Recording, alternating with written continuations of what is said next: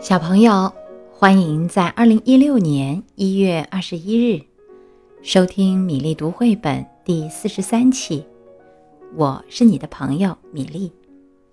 还记得那只能干的小海狸吗？今天我们继续讲它的故事，请听《小海狸缝围裙》。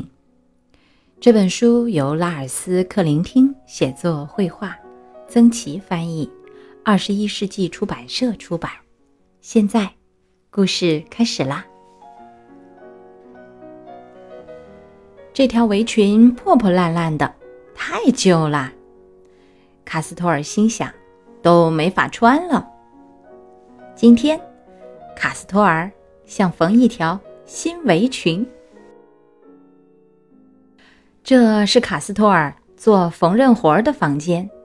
以前是司机阿姨的缝纫间，看，这儿跟平常一样乱七八糟的。卡斯托尔想找个什么东西，可真不容易。这正是卡斯托尔要找的布料。这块太薄了，这块格子太密了，这个正好。在缝纫前，卡斯托尔先去了洗衣间。他带着蓝色布料、晾衣绳，还有木夹子。他在大木盆里洗布料，然后挂起来晾干。在等布料晾干的空档，卡斯托尔美美的洗了个澡，然后。他拿出熨衣板和电熨斗，把已晾干的布料熨得平平整整。这会儿，卡斯托尔要开始做裁剪图样了。他需要软尺、铅笔和一张厚一点的纸。先在自己身上量好尺寸，然后把图样画在纸上。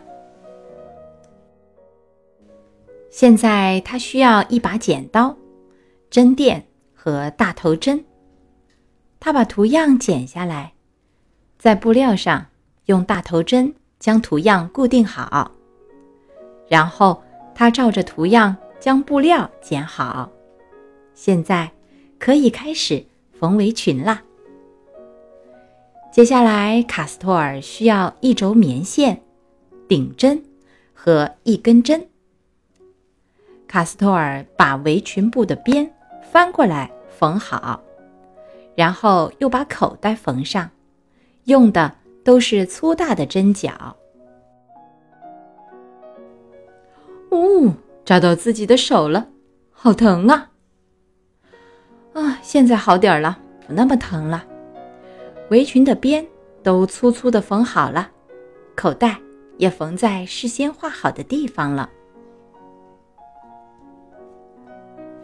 现在，卡斯托尔坐在缝纫机前，他把边缝得又平又直，然后再缝上口袋。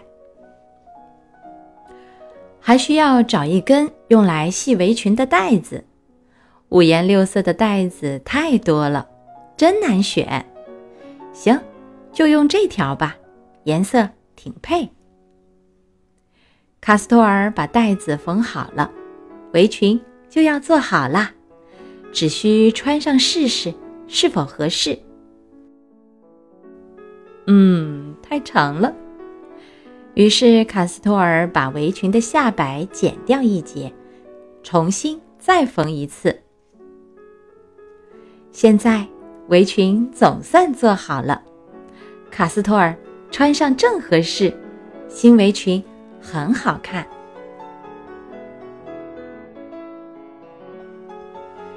在最后，卡斯托尔还给了我们一些缝纫的小贴士。首先要洗布料，第一次清洗衣物什么的，一般都会缩一点水。卡斯托尔很聪明，先把布料过一遍水，这样围裙做好以后再洗就不会缩水啦。